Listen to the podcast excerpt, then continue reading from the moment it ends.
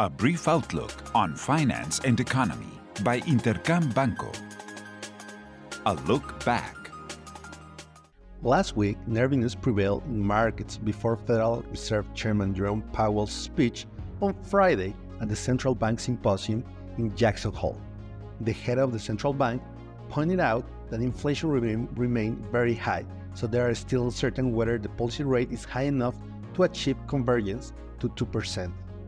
In Mexico, inflation continued its downward trend for a seventh consecutive bi-weekly period and set at 4.67% year over year, its lowest level since March 2021, now eased by greater moderation in commodity prices.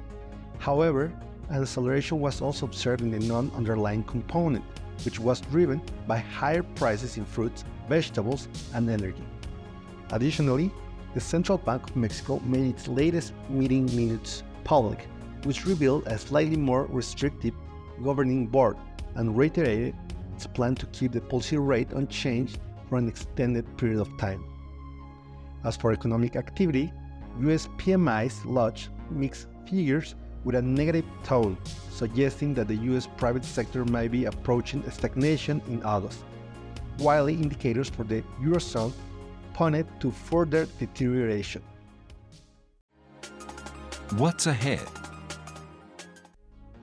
This week, focus will shift to the United States, as highly relevant economic data will be released regarding the Fed's future actions.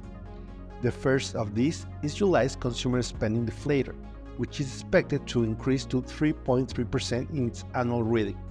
The second is August employment report, for which the market expects a notable moderation in job creation to 160,000 from the 187,000 figure lodged in July. In Mexico, INEGI will make June's global economic activity indicator public, a marginal acceleration to 4.4% year over year is expected. Additionally, Banxico will publish its quarterly report for the second quarter of the year. Lastly, this week will bring the Eurozone's inflation figure for August and China's PMIs. I hope you have a great week. I am Luis Valdez Villalba.